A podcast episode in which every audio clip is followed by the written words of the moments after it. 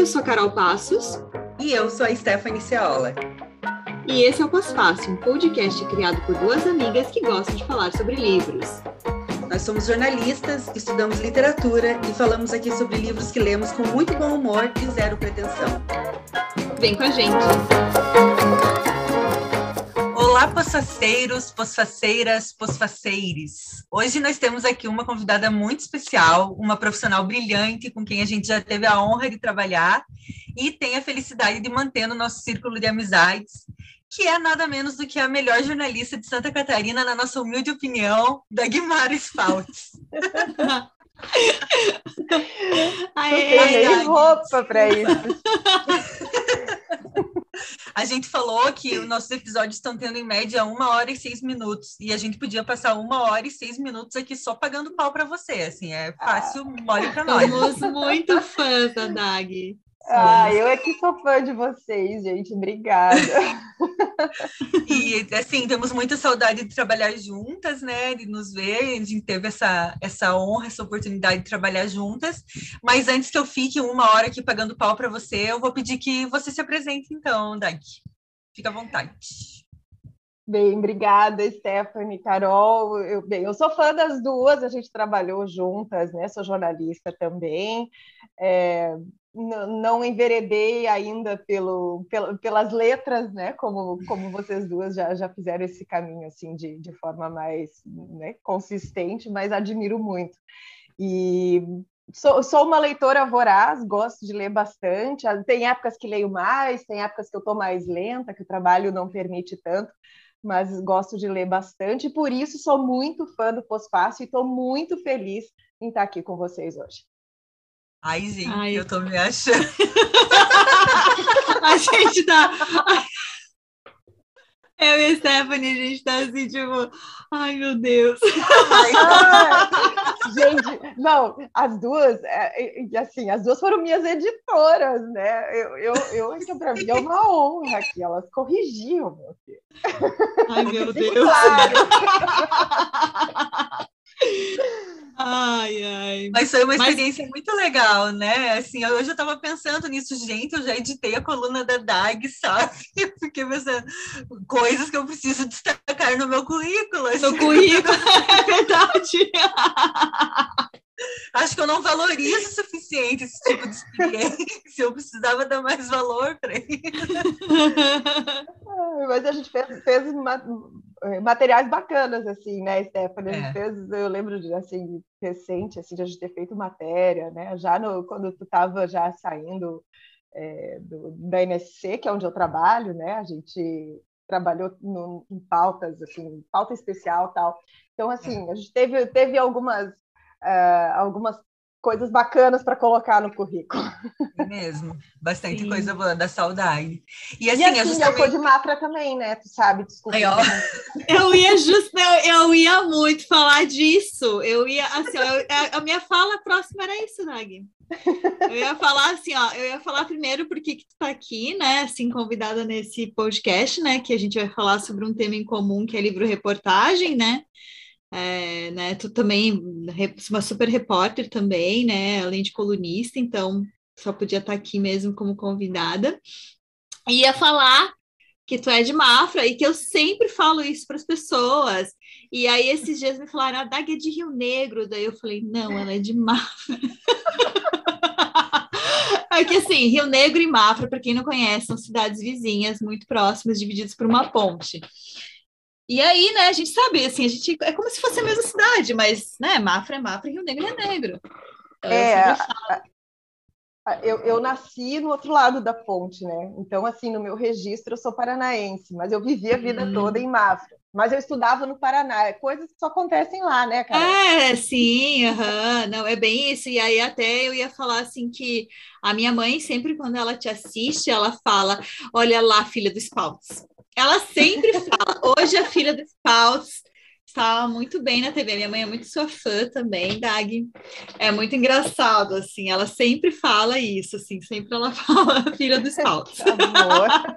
Ai, adoro isso, Ai, né? ótimo. E assim, é, é, curioso porque eu e a Carol, a gente também estudou na mesma universidade, né? A gente Sim. acabou estudando as duas em Ponta Grossa. Eu era veterana da Carol. Não sei se tu lembra, Carol, porque eu acho que Claro eu, que eu, eu lembro. Dois anos depois de... Tu entrou uns dois anos depois de mim, né? Sim, mas eu lembro de você, sim, lembro, porque eu acho que tu acabou fazendo uma parte, uma disciplina, alguma coisa assim na minha turma. E aí eu lembro de você, sim. E é engraçado, eu lembro também como, como quando tu foi a primeira, teu primeiro dia na, no Jornal de Santa Catarina, que eu lembro que eu estava trabalhando e tu entrou, eu não lembro se tu trabalhava na sucursal em Itajaí, né? Uhum. Mas eu não lembro o que, que aconteceu que tu teve que ir lá para Blumenau. E aí eu falei, eu li assim, gente, eu conheço ela, acho que é a Dagmara.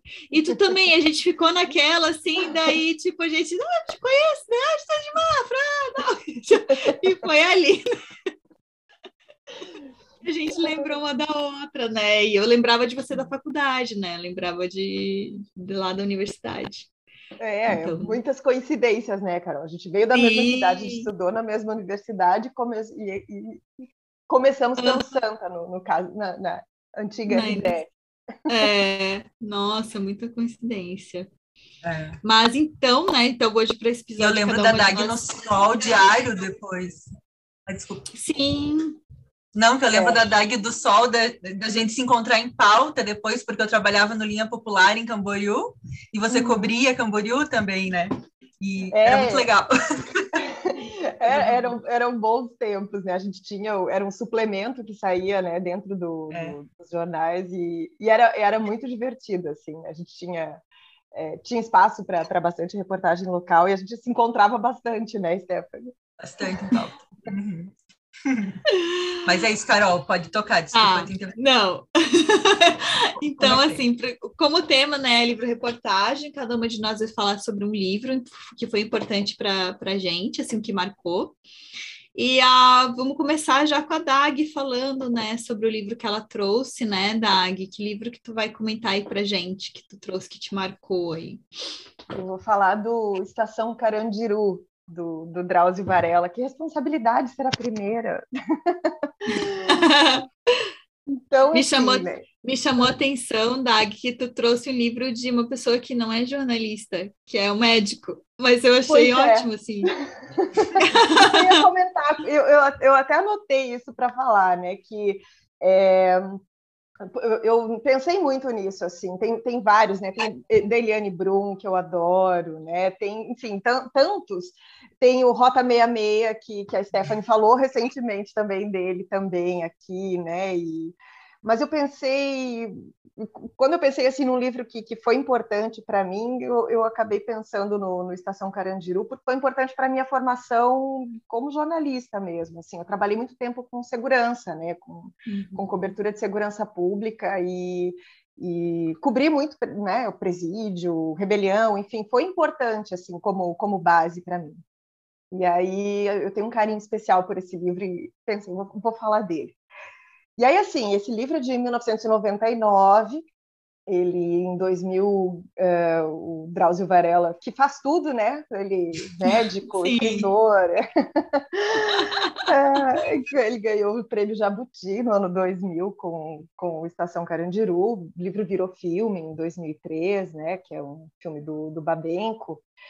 E, e assim, é, o que eu acho interessante nele, ele, ele foi muito importante para contar é, um pouco da história do, do massacre do Carandiru, né, que, que faz parte da, da, da história da, da vida carcerária no Brasil, né, uma história vergonhosa, e que, enfim, ainda está ocorrendo, né, o processo ainda está em, em trâmite na justiça, deve chegar ao STF. No ano passado, é, o, o, Superior Tribunal de Justiça é, é, é, reconsiderou né, o, o, julgamento, que tinha, chegou a ser sus, é, cancelado né, em 2016, então agora está valendo, mas ainda tem possibilidade de recurso. Então, assim, vai fazer 30 anos agora, foi em 1992 que aconteceu, um massacre em que 111 detentos foram mortos. E o interessante desse livro é que ele termina com o massacre do Carandiru, e os dois últimos capítulos falam sobre isso, mas ele passeia por muitas outras coisas. Ele não é um livro sobre o, o massacre do Carandiru, né? Ele, ele fala, ele mostra o que é a realidade da cadeia. E aí, Drauzio Varela, como é um médico, ele conta que em determinado momento, lá em 1989, ele resolveu levar, começar um trabalho de, de prevenção uh, ao HIV, né, contra o HIV, dentro da, da, casa de detenção São Paulo, que na época era a maior, é, maior casa de detenção da América Latina e começa a fazer esse trabalho, e aí ele vai contando que depois de um período ele viu que não era o suficiente, que, que precisava de, de atendimento médico, e isso aproximou ele muito dos, dos presos. Então, o que eu acho interessante desse livro é porque é um relato muito humano, é um relato muito pessoal dele, e ele busca um distanciamento, assim, ele, ele fala, né, que o, objetivo dele não era julgar ninguém, que isso era papel de juiz, e ele estava ali como médico. E que ele sabia que, como médico, ele tinha acesso a algumas histórias que, que só por essa posição dele ele poderia ter. E ele traz essas histórias, né? Muito, a maioria dos personagens é, tem nomes fictícios, né? Para que eles não sejam identificados, mas são histórias muito ricas e eu acho interessante a maneira como ele escreve, e eu até fui pesquisar de novo, porque eu li esse livro duas vezes, e aí fui dar uma, uma folhada nele aí nesses últimos dias, para antes de a gente falar sobre ele. É, para saber se ele tinha tido alguma né, alguém que alguém tinha escrito junto com ele, tinha dado algum suporte assim, porque eu acho muito interessante a maneira como como ele coloca, né, esse distanciamento que ele tem que a gente sabe, a gente como repórter sabe o quanto é difícil. E uhum. ele faz, eu acho, uma análise muito desapaixonada assim do, uhum. do tema, né, que é algo muito complicado, ainda mais quando você fala de um assunto delicado e polêmico como esse, né, que divide muito as pessoas pessoas e ele trata o ser humano, né, o preso como, então assim, não, ele não esconde ali o que o que cada um deles fez, traz um pouco da vida pregressa, por quais crimes eles estão condenados, por que eles estão na cadeia e conta dramas pessoais que estão sendo vividos ali dentro da prisão. Então, é, eu acho muito interessante enquanto assim um, um compêndio mesmo de, de, do que é a vida é, carcerária, né? O que desmistifica algumas questões em relação à, à vida dentro dentro das cadeias, né? E, e eu tenho uma frase aqui que eu separei dele que está logo na introdução que ele diz assim que ele procurou mostrar que a, a perda de liberdade, a restrição de espaço físico não conduzem à barbárie. Isso é interessante, né? Porque o, o livro uhum. termina de uma maneira bárbara, né? E os presos acabam mortos na mão do, nas mãos do Estado, assim, né? Algo bem bem chocante, assim. Mas é, eu acho interessante essa maneira, como ele vai passando pelas histórias, sem é, se deixar levar pelas histórias dos presos, sem esquecer que eles estão ali condenados por crimes, alguns por crimes muito graves, é, mas também sem deixar de, de olhar para essa questão humana. Então, assim, acho um relato riquíssimo, né? E foi muito importante para abrir né, o, a discussão toda sobre essa questão do, do massacre, que, que, como eu comentei, é, continua aí né, como uma, uma chaga aberta no sistema carcerário brasileiro. É, a, o prédio que ele descreve muito bem, né, ele fala sobre o tempo em que ele trabalhou lá, ele hoje está desativado, uma boa parte foi demolida, uhum. mas em 2019 é, foi tombada, o que estava em pé ainda foi tombado para que, que fique como memória, né? foi um pedido do, do próprio IFAM para que o governo de São Paulo mantivesse é, a, a, memória do que foi a casa de detenção e, e o que isso significou para o Brasil. É uma história triste, mas que, que precisa é, ser olhada e ser lembrada. Então, é, é, nesse sentido, assim, né? um livro, um registro que eu acho que, que é muito, muito importante. Para mim, como jornalista, foi importante justamente para desmistificar certas coisas, né? Muitas vezes precisei é, fazer pauta dentro de cadeia e tal, e a gente, a gente tem alguns preconceitos, né? Algumas ideias pré-concebidas, assim. E me ajudou muito a, a, a enfim, a, a, entender um pouco. Claro que, que cada, cada cadeia tem, tem o seu jeito, cada lugar é diferente, mas eu acho que, que é um, um documento bem, bem preciso, assim, bem interessante. Eu acho, Dag, muito interessante, assim, que o eu penso muito que o papel do livro reportagem é contar uma história, muitas vezes, para que ela não se repita, assim, né? Então, vamos registrar isso aqui como um documento, mostrando o quanto isso foi absurdo e o quanto isso não pode acontecer nunca mais, assim, né? E eu imagino que um dos objetivos do Drauzio contando essa história, claro, ele não focou só no massacre, mas ele conta outras é, situações. Eu não li o livro, só vi o filme, imagino, mas, assim, já conta daquela condição subhumana que os presos estão submetidos, né? Não foi só um massacre, né? É uma sequência de fatos e mais um massacre, assim. E, por outro lado, é uma história tão recente e que continua se repetindo. Talvez a gente não tenha outro, né, um massacre com tantos mortos quanto no Carandiru, mas a gente vê essa situação das pessoas presas no Brasil que não muda, né? Assim, e, e, na verdade cada vez pior, porque existe agora muito esse discurso do né, bandido bom, bandido morto e de, não não se não se pensar na ressocialização dessas pessoas, assim. Então, por um lado, que bom que alguém conta essa história, e por outro, que triste que as coisas não mudem a partir de uma história como essa, né? Eu fico meio de cara, assim, né? Que podem achar o livro máximo, mas como é que se muda alguma coisa a partir, né? Meio, deve ser meio frustrante, assim, né? Eu é, e, e 30 anos depois, o caso ainda está em discussão na justiça, né? é. né? Ninguém foi penalizado por isso. Quem foi que autorizou essa operação, né? A gente sabe que isso é muito questionável, né? A entrada é. da, da, polícia dentro da cadeia, entrar, a polícia entrar armada, enfim, para tentar conter uma rebelião enfim, né, uma, uma, uma, disparidade de forças ali. E isso, 30 anos depois, não ter sido resolvido no judiciário ainda também é, é vergonhoso, né? um retrato do pior que a gente tem no Brasil. Exatamente. O que eu acho interessante do Drauzio, eu também não li o, o, o Estação Grande do, mas eu li também, eu li o Por um Fio, é, comecei a ler também, é, e ele fala sobre a época que o Dr. Drauzio trabalhava na oncologia, né? Então, ele fala sobre pacientes terminais de câncer, histórias é, desses pacientes. E que me chamou muita atenção no texto dele é que ele não romantiza situações, sabe?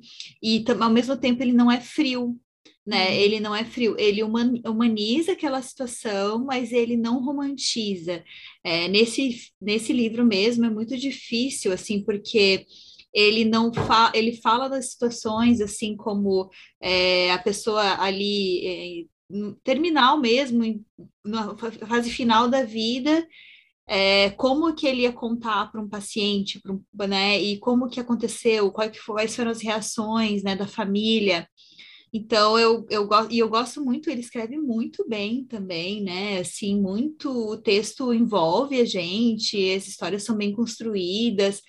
Fiquei curiosa, assim, porque ele, eu, eu tinha curiosidade mesmo de saber se ele tinha usado os nomes dos, dos, dos presos no, no livro, porque até por essa questão, assim, de é, autorização, né, mesmo das, das famílias das vítimas e tal, mas então ele não usou, né, ele usou nomes fictícios, né.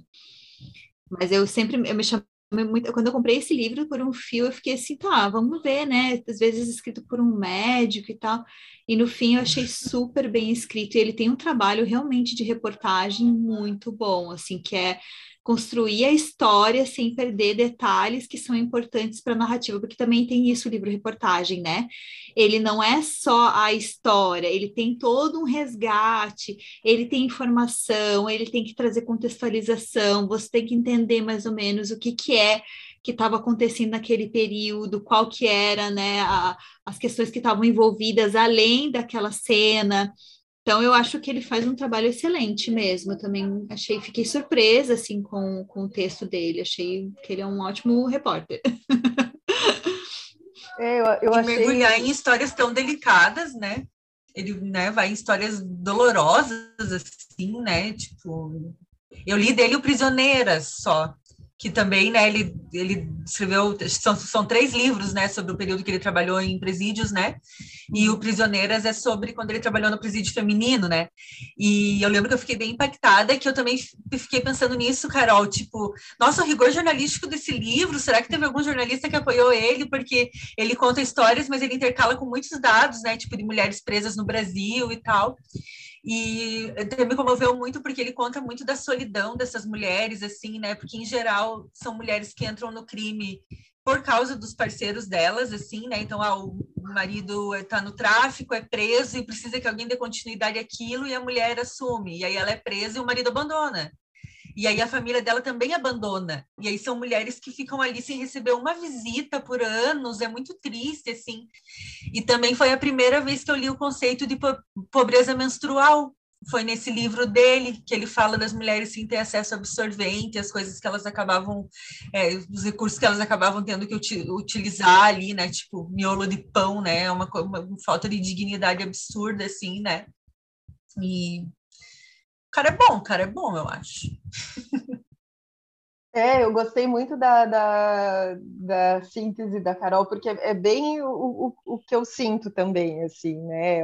É, ele, ele, ele não romantiza, ele traz o, ele toca na ferida, né? Não, não não floreia, é muito muito interessante assim.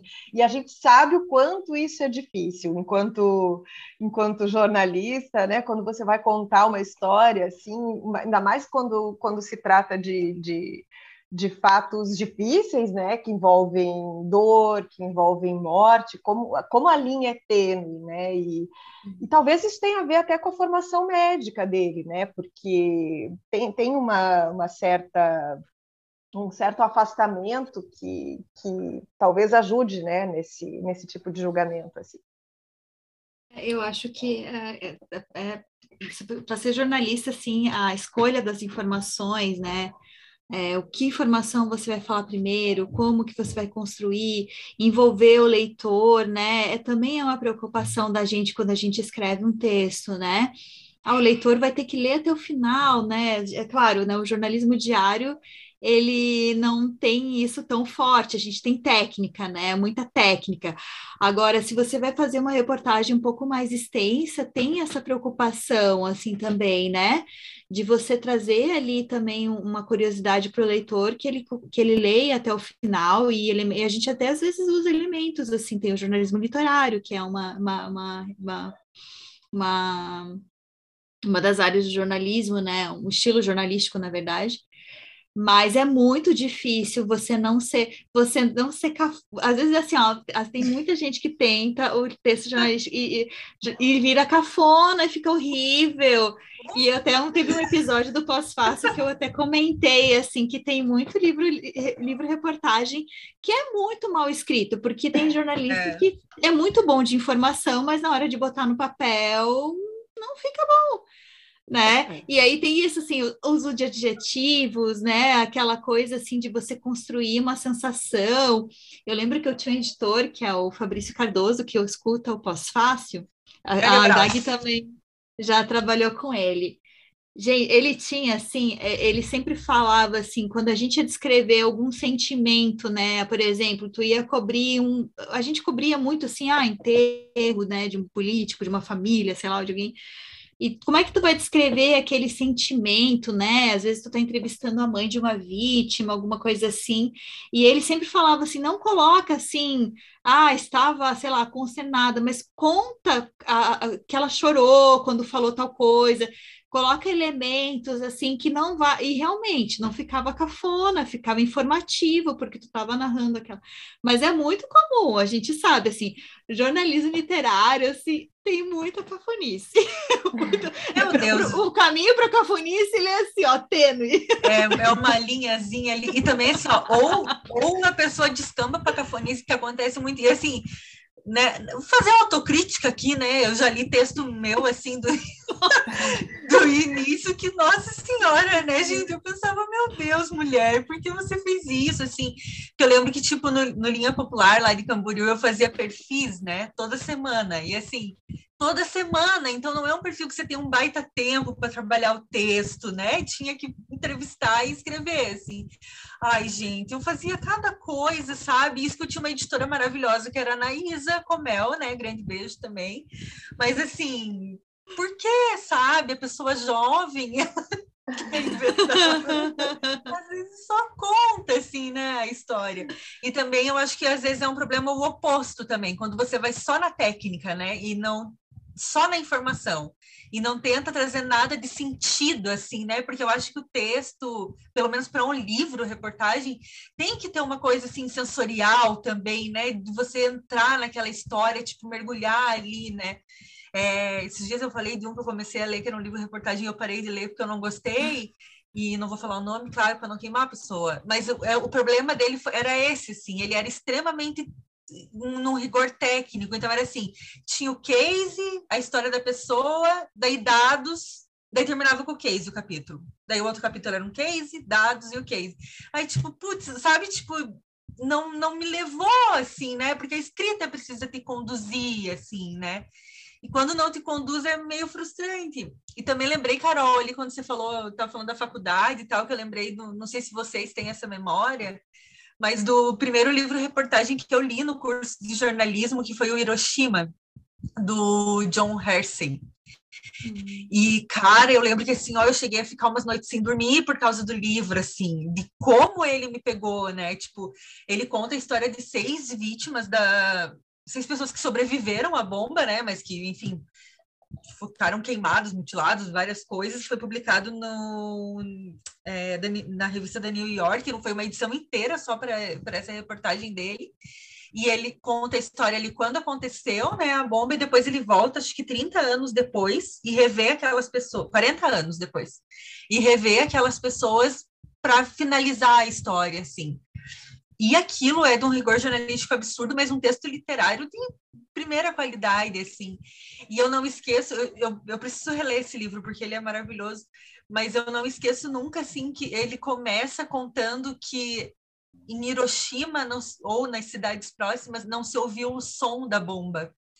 E aquilo me marcou demais, assim, as pessoas viram o clarão demorou até, né, sentirem o impacto, quer dizer, demorou, sei lá, deve ser segundos, né, mas não foi imediato o impacto, mas não, não teve som, e aquilo me pegou tanto, aquilo fica pensando, tipo, era uma bomba, você pensa no barulho quando você pensa em bomba, né, e as uhum. pessoas não ouviram, achei o cara muito foda, assim, e vou reler este livro. Maravilhoso. Vocês lembram de algum assim que vocês leram no início do, no, enfim, no, no curso que marcou vocês? Ah, o meu foi o Rota 66, uhum. mas não tenho muito assim outros que eu lembro, assim, Rota 66 me marcou bastante. Eu também, eu também, assim, que eu, que eu me lembro da época da faculdade foi é o primeiro que eu, que eu lembro. Muito bom. E a Carol também vai falar de um livro sobre crime, né, Carol? Sim, é, eu estou numa fase muito que eu adoro, adoro crimes. True crime.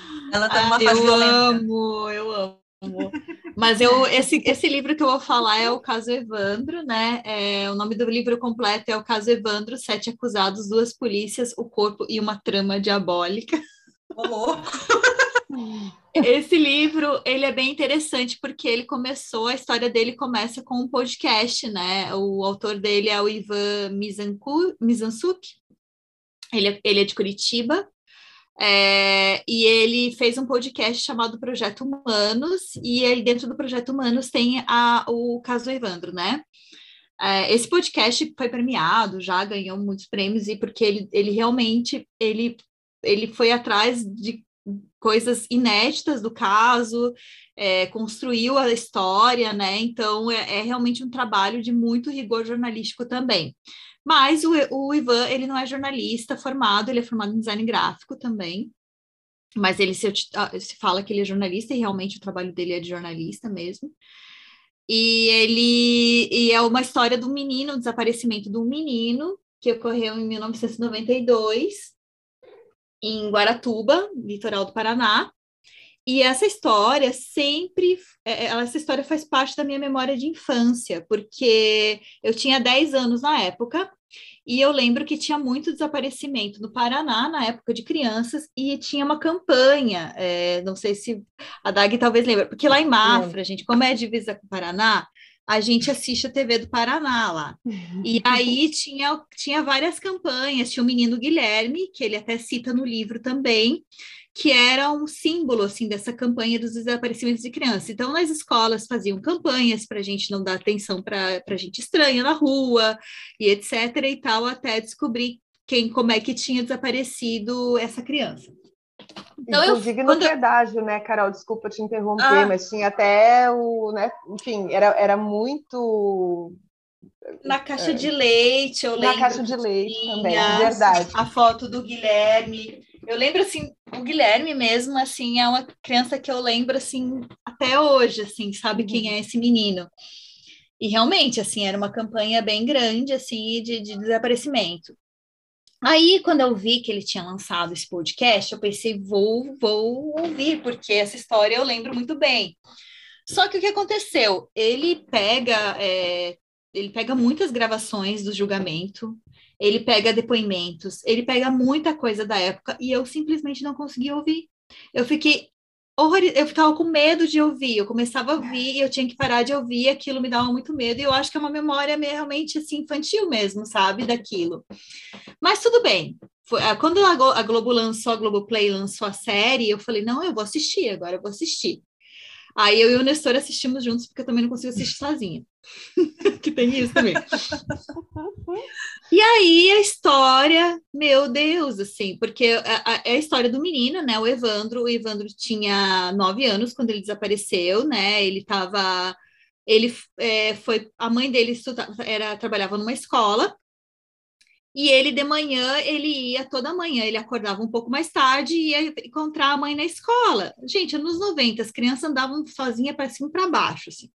É. E aí ele ia lá encontrar a mãe e ficava com a mãe na escola até a hora da, do almoço, depois eles voltavam, ele almoçava e ele ia para aula. É, só que daí aquele dia ele simplesmente não apareceu, ele não foi para a escola e a mãe demorou um pouco para perceber, porque às vezes ele chegava lá, ia brincar, ia fazer outras coisas, então a mãe demorou a perceber que ele tinha sumido.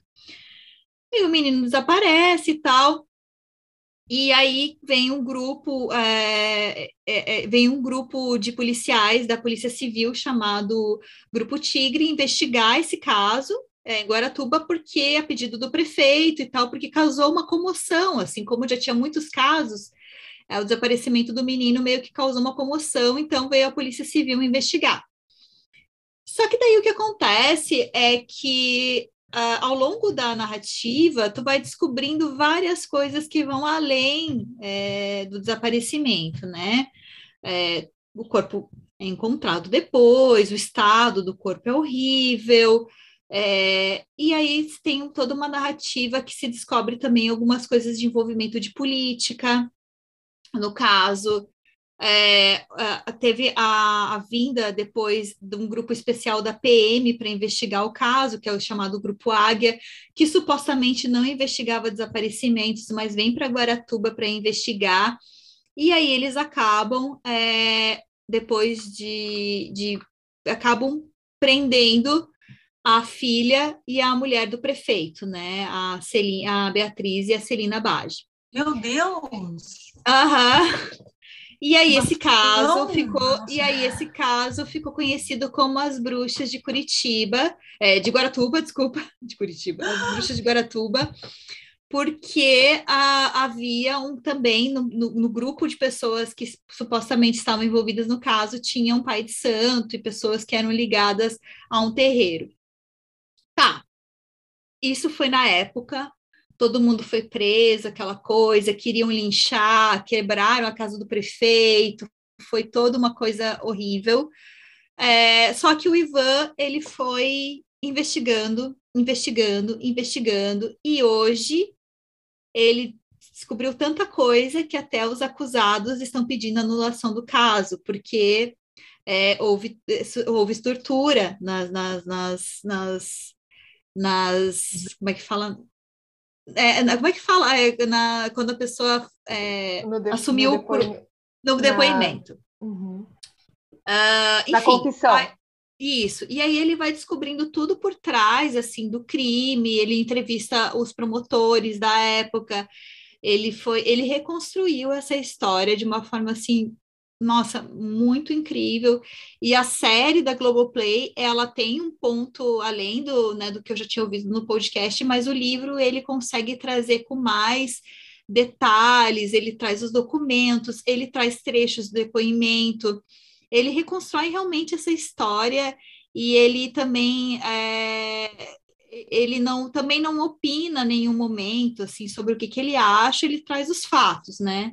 Ele traz os fatos, ele até ele foi acusado até por, por, é, por uma pessoa envolvida lá que queria processar ele, porque, é, enfim, a, a, a, ele descobre várias coisas assim por trás que você fica pensando, é, gente, quem que quem que encomendou a morte dessa criança, sabe? Porque é uma loucura mesmo que acontece, assim. Então, esse livro, ele, eu achei, assim, que ele foi, o trabalho dele é muito completo, é, o podcast ainda mais, assim, recomendo muito, porque, nossa, é um baita trabalho, e ele chegou a ponto de descobrir fitas que tinham sido, é, supostamente tinham sumido durante o julgamento, ele recuperou essas fitas, ele, ele passou por perícias para descobrir se as, elas eram originais, e eram mesmo, e aí ele descobriu que algumas fitas tinham cortes, então, ah. por isso que todo caso agora está sendo revisto. E esse caso destruiu a família, né? A Celina Bage, todos os envolvidos, a Beatriz, destruiu a família, assim, destruiu todo mundo, todo mundo, todos os envolvidos, eles hoje estão soltos, menos a Beatriz, que ainda está é, sendo acusada de algumas coisas, é, mas ela está solta, né, em liberdade.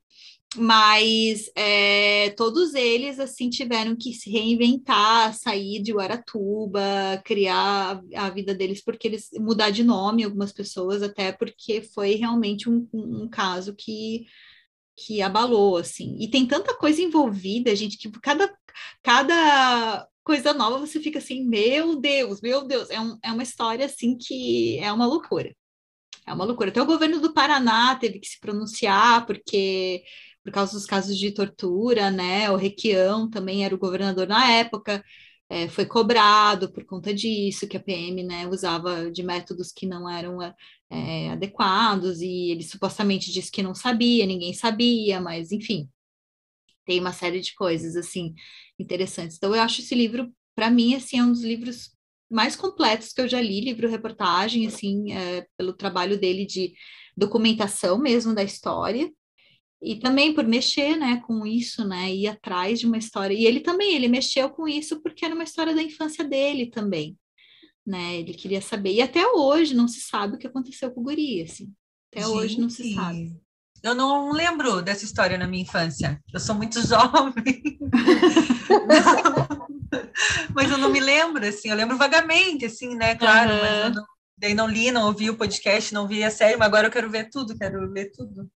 É, sabe que eu, eu tinha curiosidade de, de saber como é, como, como é o livro, porque o podcast eu adorei, assim, né? eu, eu ouvia um atrás do outro, viciei, eu fiquei órfã quando ele acabou, porque é um trabalho tão bom que ele fez, e só que aí acabou, para mim, acabou com o meu gosto para podcast de true crime, porque porque depois tudo que eu ouço parece muito leviano, assim. Sim. Porque realmente ele vai muito a fundo, muito a fundo. É muito bom, muito bom mesmo, assim, vale muito a pena. Bom saber que o livro é, é ainda mais completo. Fiquei com vontade de ler. É. Dag, são quantos episódios o podcast, tu lembra? Vou olhar é aqui, muito é episódio, é né? É muito, é muito. E aí ele, inclusive, voltou, ele, ele gravou um, no ano passado ainda um episódio extra. É, já, já olho aqui. Não, e eu acho muito interessante, por exemplo, quando ele entrevista, né, as duas agora, né, a, a Celina e a Beatriz, a história delas, assim, as lembranças que elas têm, né, porque, é, enfim, assim, né, elas tiveram que, elas tinham uma certa prestígio na cidade, né, e depois Imagina, né? acabaram tendo que ninguém sabe exatamente onde que elas moram, acho que elas moram em Curitiba, mas não ninguém sabe onde. O, o prefeito morreu tentando inocentar as duas, é, fez contratou é, gente para investigar o caso, para inocentar as duas. Todas as pistas que ele recebia, ele mandava alguém atrás ver se tinha achado a pessoa que matou o Evandro e não acharam. Então foi um caso assim é, é muito doido. E é muito louco, assim, porque, por exemplo, assim, a, gente, tipo, eu que acompanhava a TV, né, do Paraná, ah, tem os, os repórteres, né, da, da, da, da época, é, nossa, é muito a memória, assim, dos anos 90, assim, sabe, falando do caso, e tu lembra disso, assim, bem, assim, na cabeça, na hora, né? E Sabe achei legal... Lembrei? Aí ah, foi o julgamento mais longo da, da história da, do, Brasil, do Brasil, eu acho, até hoje. É. Do Brasil? É. Uhum. é. Olha, gente, são 37 episódios. O último ele gravou em julho do ano passado. Nossa, é muita coisa. Mas assim, tem episódio que é bem longo, assim, de, de horas. É, né? Uhum. Uhum.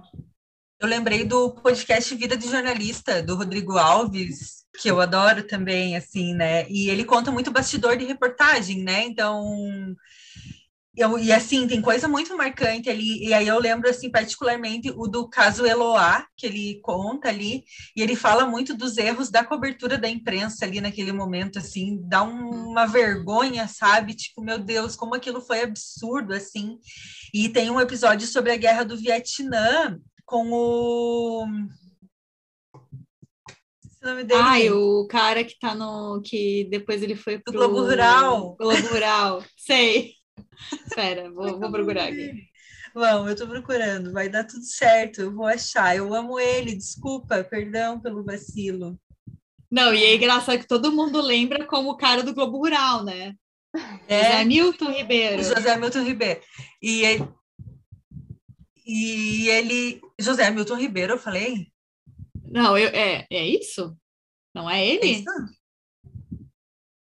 É? Acho que é. É, é. É ele, ó, mutilado ah. por uma mina terrestre a cobrir a foi. guerra do Vietnã. É ele mesmo. E aí ele conta, assim, ele vai, né, tipo, relembrando como é que foi, e tem toda uma produção, e tem muito som, assim. E eu lembro que no dia que eu tava ouvindo esse episódio, eu tinha ido caminhar aqui por perto, assim, já na pandemia e tal. E, e eu tive que parar no meio da rua para ficar escutando isso. tipo, eu não consegui continuar caminhando e ouvindo tudo aquilo. Eu parei assim e fiquei encostada num prédio estudando o episódio. E assim, é muito legal esse trabalho de áudio reportagem também, né? Assim, agora falando dos podcasts, tem o Praia dos Ossos ali da novela, que também Nossa. porra, né? Sensacional, né? Tu muito entra bom. completamente na história. Eu não queria que acabasse nunca, assim, uhum. né? E ah, eu queria eu muito o livro da Praia dos Ossos. Muito. Vai ter ah, filme, é. né? Elas venderam os direitos, foi, os direitos foram vendidos, né? Vai ter filme ou série, não sei, né? Mas foi vendido para. Vai ser interessante, né? Mas o livro também ia ser muito bom. E eu ia dizer que eu lembrei de, de algum outro episódio, mas não, não vou saber agora. Eu vou passar para o meu. Fugir dos crimes, passar para o meu livro. É sobre crime também. É, não é? é? Eu ia dizer, como assim fugir do crime? Ele é um pouco, mas é um pouco diferente do perfil, assim, né? O livro que eu escolhi é A Máquina do Ódio, da Patrícia Campos Melo. Simplesmente maravilhosa. Ontem eu estava escutando, gente, um episódio da Lupa com ela com a Natália Leal, inclusive, ah, que né, legal. que trabalhou com a gente também. E daí a Natália chama ela de pata, entrevistando ela, né? E eu pensei, ai, que chique, né? Chamar a Patrícia Campos Melo pelo apelido, assim, no podcast. Mas no... Daí eu pensei, ai, amanhã a gente vai falar o mesmo, fazer o mesmo com a Dag, a gente vai ficar chamando ela pelo apelido, é chique também. No café da manhã da Folha, eles é. também chamam ela de pata, eu acho também é, muito... Muito Aí, Pata, se um dia você quiser vir aqui, a gente chama. Me tá convidem tá também, eu quero, eu quero assistir. É! Você, Dag, você e a Pata já estão convidados para nossa festa.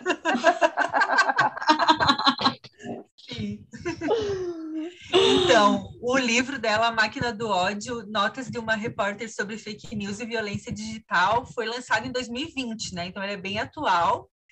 E eu recomendo ele agora, assim, que é ano eleitoral, de novo, assim, né, para a presidência, porque ele é muito necessário, assim, né? A Patrícia Pata, nossa amiga, ela conta como o discurso de ódio e as fake news ganharam espaço e se tornaram uma ferramenta política em diferentes partes do mundo, né? Levando ao poder governos autoritários, de viés fascista e tal. Ela dá exemplos do, do Trump nos Estados Unidos, da Hungria, da Índia, de como esse disparo de fake news e de mensagens de ódio em massa resultaram, né, ou ajudaram a resultar na eleição de políticos com esse perfil. E, e aí ela traz para o Brasil, assim, né, como que isso foi aplicado no Brasil. É, isso parte muito de uma reportagem que ela fez em 2018, ali, né, no um pouco antes do segundo turno das eleições sobre o disparo em massa, né, é, de fake news pelo WhatsApp, pela campanha do atual presidente, particularmente, e ela foi, ela foi vítima dessa máquina do ódio a partir disso, né? Ela passou a ser muito atacada, então ela conta o que rolou com ela, assim, né? Tipo, ela começa o livro, por exemplo, contando que o filho dela, que é uma criança, ele estava no computador e tal, e achou um vídeo que o Alexandre Frota tinha postado na época, chamando ela de vagabunda, e né, tinha montagens de foto de, tipo, do rosto dela em filme pornô, e, enfim, ela foi atacada de maneiras muito absurdas e extremamente misóginas, né? E assim, é, se por um lado é muito interessante ler tudo que ela conta sobre tipo o que está por trás dessa máquina política, né, de, de disparo de informações falsas e de discurso de ódio dessa maneira, que você meio que consegue entender a lógica caótica desse sistema, né? Porque eles operam com o caos, né? O caos é importante assim para esses caras. Por outro lado, você vê que em países como Hungria e Índia, a coisa ficou ainda pior do que está nesse momento hoje no Brasil. E daí dá um medo, sabe? Então, tipo, dá aquele frio na barriga, assim. E, e aquela história, né? É bom se informar, mas não muito porque dá vontade de chorar, assim, né? Então foi o que aconteceu comigo. E então ela vai intercalando, então ela tem esse texto bem jornalístico explicando fake news, discurso do ódio, como que isso, como que essas milícias digitais passaram a ser formadas, e ela vai trazendo a própria experiência dela, né, como vítima dessa milícia digital. E assim, né, ela durante a CPI das fake news no ano passado, ela foi acusada de buscar informações em troca de sexo, né? Ter oferecido sexo em troca de informações. O próprio presidente da República falou disso. Ele foi condenado a indenizar ela, não só ele, né? Ela processou. E e é muito, tudo muito triste, assim, e a gente percebe, e os dados que ela traz mostram que, de, de, uma maneira geral, a gente está vivendo num momento no Brasil em que jornalistas são atacados, né, por essas milícias digitais e tal. Eu vou até, Dag, depois passar para você falar um pouco sobre isso, você que ainda está na linha de frente mas também é, o quanto as mulheres jornalistas são as principais vítimas, né? Então, o quanto tem de, de, misoginia e de machismo nisso também, sabe? Não é só a censura, não é só o desprezo pela imprensa ou pelos direitos das pessoas e tudo mais. É também tudo muito misógino, assim, isso dá muita raiva, né? Eu até separei um, um trecho para trazer aqui, porque me preocupa muito que ela fala que assim, que por exemplo, hoje no Brasil a gente pode dizer que a gente vive num, num estado de direito em que as, as coisas estão funcionando, né? As instituições funcionam, né? A gente não tem uma censura estabelecida formalmente, digamos assim, mas ela fala o, o, do quanto esses ataques às vezes resultam numa autocensura por, por, por parte dos próprios jornalistas, que começam a temer tanto esses ataques que às vezes estão pensando se vale a pena aquilo ou não, né? Então eu trouxe um trecho aqui em que ela fala assim, ó, é, toda vez que eu vou escrever uma reportagem investigativa que envolve o governo, eu respiro fundo e me imagino que pode vir do outro lado. Será que vão ultrajar pessoas da minha família ou fazer memes obscenos? Penso várias vezes se vale a pena escrever, e suponho que muitos jornalistas estejam experimentando a mesma sensação e, de alguma maneira, acabem se autocensurando. E eu acho isso muito grave, assim, né? Porque é aquele negócio, a gente pode dizer que as instituições estão funcionando, mas elas podem estar sendo implodidas, assim, né? Quando a gente olha para isso. E ela também traz dados disso que mostram quantas mulheres são as principais é, vítimas disso, né? As mulheres jornalistas ela cita dados de um estudo da International Women's Media Foundation e Trollbusters, que mostra que cerca de 63% das jornalistas já foram ameaçadas ou assediadas online, 58% foram ameaçadas pessoalmente e incríveis 26% foram atacadas fisicamente. Entre essas profissionais, 40% afirmaram que passaram a evitar fazer certas matérias devido ao assédio e às ameaças. E assim, eu acho chocante demais, sabe? E Dag, queria saber de você, assim, que continua na linha de frente, e às vezes eu vejo o que rola nas redes sociais, assim, quando você publica algum assunto, né? Como é que é, sabe? Enfrentar isso, assim, se enfrenta isso ou se ignora isso, sabe? Tipo, o que, que a gente faz nesse momento, assim, tão sombrio, sabe? É difícil, né, Stephanie? Assim, e, e, te digo que pior do que o que aparece nas redes sociais é o que vem na caixa de mensagem. Assim, tem coisa que, que eu não tenho coragem, tem coisa que eu nunca mostrei para o meu companheiro, para o meu marido, por exemplo, porque é, é, é assustador, assim. Então, e aí você fica na, naquela, né? Vou registrar boletim de ocorrência, você também se expõe, você precisa se expor de alguma forma, né? E aí a pessoa vai ter acesso a alguns dados teus que você não quer que ela tenha. Então, é, você fica numa, numa situação complicada. O que a gente tem feito, né, eu tenho feito, quando vem via rede social, é denunciar para a própria rede social. E aí isso também é muito frustrante, porque geralmente são os mesmos perfis que vêm fazendo ataque, vêm fazendo ameaça. O período ali que a gente teve, além dessa questão da questão política, né, a questão da pandemia foi muito grave, o período que estava mais crítico, né, de fechamentos e tal foi muito complicado, assim, eu, eu tive ameaça de, de agressão física, por exemplo, no, no, Twitter, assim, aí você, você denuncia e não acontece nada, né? Então, uhum. além de tudo, a gente tem esse problema também, né? Porque você não tem muito, muito respaldo do outro lado. É difícil, sabe? Tem, tem dias que a gente é, acorda assim e, e pensa, será que vale a pena, né? Porque a, a saúde, mexe com a saúde mental, né? Não tem como, não tem como. E aí, ah, não vou ler. Mas você acaba vendo e acaba chegando, e chega em caixa de mensagem, enfim. E isso mexe com a gente. Tem, tem coisas que mexem mais com a gente, né? E é muito difícil de, de, de, lidar com isso, assim. E a gente sabe que, que nós, mulheres, estamos mais expostas a esse, a esse tipo de ataque. A gente sabe que esse ano vai ser um ano pesado, assim, então é, é complicado.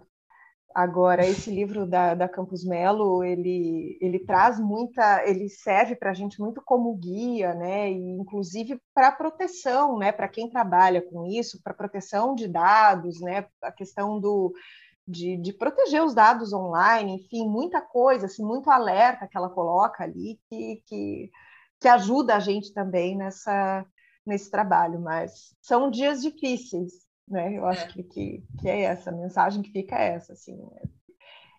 Ela fala até nesse podcast aí da Lupa que eu estava ouvindo que assim, né, quando as coisas começaram a ficar tão críticas assim, né? Porque cara, tu imagina o presidente da República dispondo, né, eu nem imagino, eu piraria, eu certamente ia pirar, gente, assim, ó, nunca mais iam me ver no mundo, assim, eu ia sumir do mapa. Eu, eu vi no podcast da Folha que ela falou que ela, se não me engano, se ela, ela, ela acordou no outro dia, assim, e Isso. tinha muita mensagem, assim, dizendo, eu, eu não lembro se ela recebeu uma mensagem, assim, quando ela o Carlos voo, falou né? dela, o Carlos ou o Flávio falou ó, oh, ele falou de você. E ela, meu Deus, o que que ele falou, né? Assim, é, deve ser muito horrível mesmo, assim, né? Daí ela fala que ela não estava fazendo terapia nessa época, que ela disse que ela estava mal de grana. Eu pensei, nossa, né, está difícil para Patrícia Campos Melo, imagine para nós, né, gente? Mas aí ela disse que ela fez um investimento de voltar para terapia para poder lidar com isso, assim, né? Porque imagina. E que ela coloca, Dag, que ela parou de ler os comentários, assim, porque né, era tudo muito agressivo, mas que ela sempre tem alguém cuidando disso por ela, ou algum familiar, ou algum amigo, para ver também, assim, quando é o caso de tomar alguma medida, tipo, processar, denunciar, registrar BO e tal, né, porque ela recebe ameaça de morte, né, e tal, então, ela parou de ver, ela não olha mais, porque né? Imagina, a mulher deve enlouquecer, mas tem sempre alguém cuidando ali para ela para saber quando é o momento de tomar alguma medida diferente, assim, né? E em geral não responde, né? Assim, mas que afetou muito e também porque ela não era, assim como você também, né? Não era tradicionalmente uma repórter da política, né? Ela cobriu outras coisas, você também ela cobriu outras guerra, coisas. Né? É, a mulher cobriu guerra, sabe?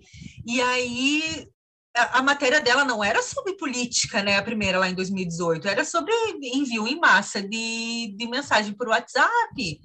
Mas é, virou uma questão política, assim, né? Então, tipo, eu lembro você ali no início da pandemia, quando você escrevia é, sobre a necessidade de fechamento das coisas e de se dar um apoio para comerciantes, né, para pequenos empresários e tudo mais, os ataques que vinham, assim, né? Parecia que você estava falando de política. E não era esse o assunto, né? Assim, então as coisas se subvertem demais, né? Exatamente. E essa, essa eu estava lembrando, né, do, do livro da Campos Melo, um, um dos pontos assim que que eu achei muito interessante ali quando ela mostra, ela mostra exatamente o ponto em que as coisas começam a mudar, né? Que é na posse do Trump, é. em que começa a, a ver aquela palavra que foi que está sendo tão tão maltratada, a narrativa, uhum. que a narrativa sobre sobre o, o baile, né? Era muito diferente do que ela estava vendo ali. E ela pega né, ela percebe que, que a partir dali as coisas mudam. Eu acho muito interessante essa. É, no livro ela, te, né, ela tem essa perspicácia assim de ver essa chave virando que, que, é, o, que é, é coisa de uma baita repórter como ela é, né? De, é. De perceber as coisas acontecendo. Ah, e até assim, queria achar esse trecho mesmo, porque ele é muito bom, né? Que ela conta ali que eles, tipo, porque a imprensa oficial, do, a comunicação oficial do Trump divulgou que tinha, sei lá, um milhão de pessoas na posse dele e tinha 10 mil, assim, né? Uhum. E, aí, e, aí, eles foram muito questionados sobre isso. E aí a porta-voz dele, ela usa um termo, agora eu não lembro qual é o termo, mas é tipo que era uma não verdade, alguma coisa. Não que era mentira, mas sabe, tipo, e é, e é de fato ali, né, o ponto de virada, assim, né? De que, tipo, você pode aceitar como verdade aquilo que você quiser. A tua uhum. opinião pode ser verdade a partir de agora e foda-se, assim, sabe? Tipo, é lamentável, né? Mas é um excelente livro, assim, né? Também de você ler numa pegada só, assim, né? Ele é muito interessante, assim. Ele escreve muito bem também. É, muito bom é conversarmos é sobre. E, Odag, tu acha que dá para a gente ter uma esperancinha, assim? Porque, sabe, eu tinha uma esperança de que eu, que abandonei o jornalismo por causa disso, virei estudante de letras depois que eu vi que a gente estava elegendo presidente com base em fake news e eu comecei a questionar muito a profissão, assim, sabe? Tipo, o que, que eu estou fazendo aqui, sabe? Se, tipo, eu lembro, gente, na greve dos caminhoneiros lá, acho que foi em 2018. Ai, né? nossa, foi uhum. ali que eu comecei que a, a pensar em sair da redação. É, cara, que assim, a gente se fudendo, trabalhando, a gente trabalhou muito, né, Carol? Meu Deus do céu, assim, ó, a gente não tinha como voltar para casa, não tinha gasolina, não tinha ônibus, não tinha nada, assim, eu lembro que nessa época eu e o Vini, a gente tava só se pegando e foi ali que o namoro começou a ficar um pouco mais sério, daí eu comecei a vir para casa dele, que era mais perto do jornal, né? que a minha era longe. E... A gente tava só se pegando onde? Ai, é, meu Deus! Nossa, a greve dos caminhoneiros uniu um casal. a gente teve que cancelar o aniversário da Carol e da Karine aquele ano. A gente trabalhou igual uma Mas louca, assim. Comemorei duas vezes aquele ano. É verdade. E daí eu lembro que eu recebia fake news no grupo da família, sabe? Sobre a greve, assim, dos caminhoneiros. E eu ficava tão puta, gente. Eu mandava áudio no grupo da família, eu mandava atenção, tipo, eu tô trabalhando aqui igual uma condenada pra gente poder dar a informação correta para vocês, de qualidade, e vocês estão compartilhando essas merdas, sabe? Leiam o jornal, se informem. E todo mundo cagava para mim. Olha que a minha família é bem consciente, assim, né? Nem todos, né? boa parte, assim. Aquelas. E, e ali que eu comecei muito a me questionar, eu fiquei muito frustrada, sabe? Assim, e depois com né, a eleição do Bolsonaro e tal. E eu pensei, cara, eu acho que meu trabalho não faz mais sentido. Agora eu já estava morrendo de saudade, e na pandemia eu comecei a pensar o quanto fazia sentido, sim, sabe? O quanto o trabalho jornalístico era importante. Tipo, né, a gente viu o governo querendo meio que ocultar dados ali em relação à pandemia e os veículos de imprensa formarem um consórcio para poder divulgar a informação correta, sabe? E eu pensei, cara, agora a galera vai ver que, tipo, sim, o jornalismo não tem democracia mesmo, assim, né? Mas não. que não viram. Errou! Ai, gente, é, é muito triste, né? Assim, é, a, o quanto as pessoas não gostam de jornalismo, né? A gente, recentemente, assim, lá em casa, a gente estava falando e a minha mãe, assim, é, a minha mãe, enfim, né, tipo, falando assim, não, a, a, Carol não é mais jornalista, ela é assessora de imprensa. Eu falei assim, mas eu sou jornalista, é óbvio que eu sou, eu sou jornalista. Eu amo, eu, se você veio nessa, sabe ela fala que se você veio nessa casa falar mal de jornalista, você veio no lugar errado, porque eu, até o quanto eu for defender, assim, eu defendo jornalista. Eu sou assessora de imprensa, mas eu amo jornalismo, ainda é uma coisa muito presente na minha vida, não sei, não faria outra coisa, sim, Ai, e, meu Deus, assim, por isso que eu acho que é muito admirável mesmo, assim, sabe? Tipo, ver, assim, o, o, trabalho, porque eu desisti quando o Bolsonaro ganhou, né? Eu quis sair da redação, não quis mais ficar. Mas eu admiro muito, assim, eu, e eu fico muito feliz, assim, de ver um trabalho que nem o teu, assim, sabe, Dag?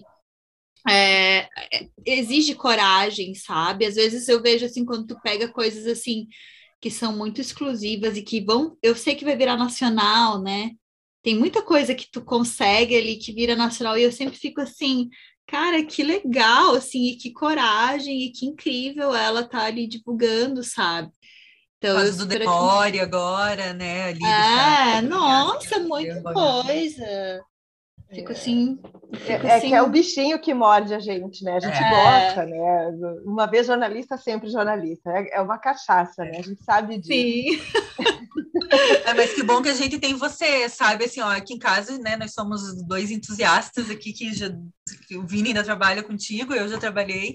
E assim, sabe, tipo, quando tu entra no Jornal do Almoço, a gente para para ouvir a DAG, sabe? Tipo, e assim, eu fui para Santa Cecília no Natal, né, lá na minha cidade, que Mafra fica na Grande Santa Cecília, vocês sabem, né? Fica ali na região Na verdade, Santa Cecília fica na Grande Mafra. É, eu também acho.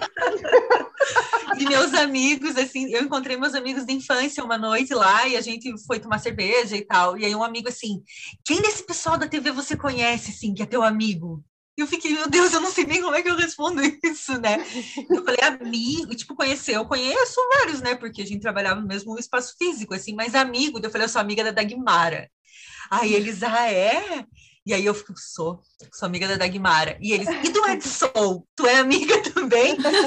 amiga do Edson. Mostrei até foto, eu fiquei me sentindo assim, ó. Que agora, para eles, eu não sou mais nada, né? Porque eu saí do jornal para trabalhar em ONG eu virei ninguém, né? Tipo, em ONG, em sindicato, tipo, acabou, né? Eles acham, sei lá, aí a carreira da Stephanie não deu certo.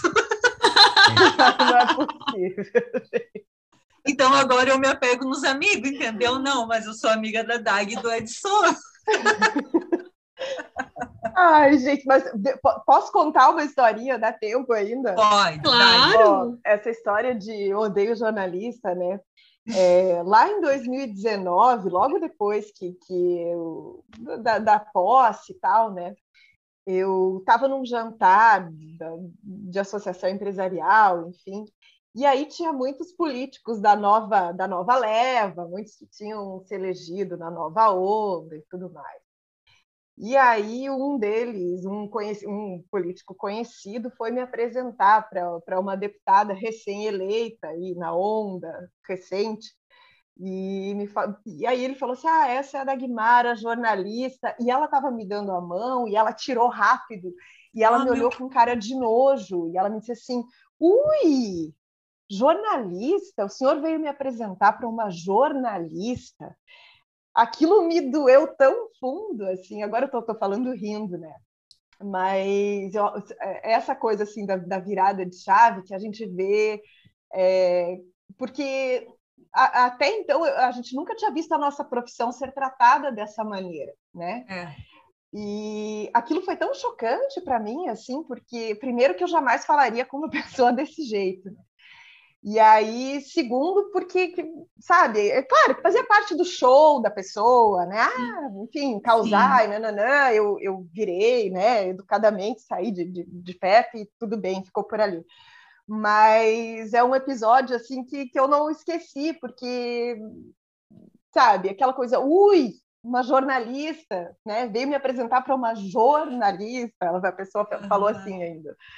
Então, assim, é, é difícil para a gente mesmo, né? E, e, isso faz a gente muitas vezes pensar se, se vale a pena ou não. Agora, a esperança, né? Porque eu tenho um filho, vocês sabem, de 21 anos, né? O meu Sim. Gabriel é um, um, rapazinho adulto já. E ele lê jornal impresso, ele gosta de jornal impresso, é? ele, ele assina jornal, eu fico muito feliz. Então, assim, acho que a, a esperança, a nova geração talvez seja, né, venha mais. É, né? Ai, eu acho também. Eu tento ter esperança também. Só que assim. ele disse que jornalista ele não queria ser porque a mãe trabalha demais. Verdade, né, rapaz? Vamos, vamos combinar que é verdade. Errado não tá.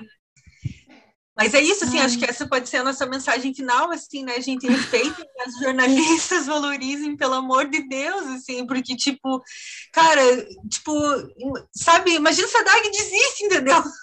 Não, tá doida, não, abandonar o barco, não. Ela não pode, que, cara, o que você vai fazer, assim, né? E, tipo, valorizar a informação de qualidade, né, gente? Tipo, é muito trabalhoso ser jornalista, é muito trabalhoso, não é brincadeira, né? A gente leva muito a sério.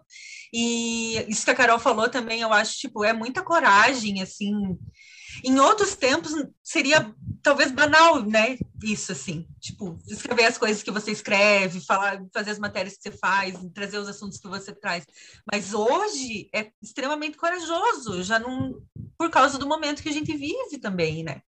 Então, a gente vai continuar assim te prestigiando, tá, amiga? Ah, eu agradeço, gente. E adorei vir aqui, tá? Obrigada. A Amei a, a gente te chama de novo quando a pata vier. Eba. Já estou esperando ansiosa. Tá bom. Dag, uma curiosidade só que fugindo do roteiro, eu queria, eu fiquei curiosa de saber assim se tu tem algum autor ou autora que tu goste muito que não seja de, que seja de ficção. Ah, eu amo Walter Ugumãe. Ai, que legal. E eu achei que ela ia falar do Gabriel Garcia Marques. Eu também achei. Eu também achei. A Stephanie chegou assim, ó. Eu tenho um Gabriel, né? Eu tenho um Gabriel. É eu gosto ah, mas muito. Mas é que eu sou de eu sou geminiana também, né? Então eu Ai, também. Ó. Eu tô aqui, tô lá. Eu gosto muito ah, mas... do Gabo, eu tenho ele aqui, ó. ó, igual a coleção, a coleção que a gente viu no jornal já, essa coleção. Né? É, né? aparece é. na TV, eu acho demais. e outra mas coisa, eu gosto muito. E gosto do Saramago. Ah, eu tô lendo agora, por acaso, oh. também, tô lendo Saramago, que eu, que eu adoro, tô lendo as intermitências da morte agora. Ah, eu amo esse livro. Demais. Então, assim, eu amo esse livro. Você não tem vontade de escrever um livro-reportagem? Ah, eu não tenho competência para isso. Ah, vai embora, mulher. Não tem Ai, não, Chama a gente para ser tuas editoras. Não, só, só se a gente escrever em trio, então. Não, faz que nem o Fernando Moraes. Ele tem toda uma equipe ali que junta todos os papéis, depois ele escreve tudo, assim, ó. Faz que nem é? ele. A gente é. trabalha como pesquisadora para você. Oh, meu Deus! aí, vou... aí, aí ficou fácil. vamos lá, então. Então tá bom. É só trazer um tema, nós vamos. Vamos. É, nós estamos com pouco serviço, nós três, né? Oh, meu Deus, é!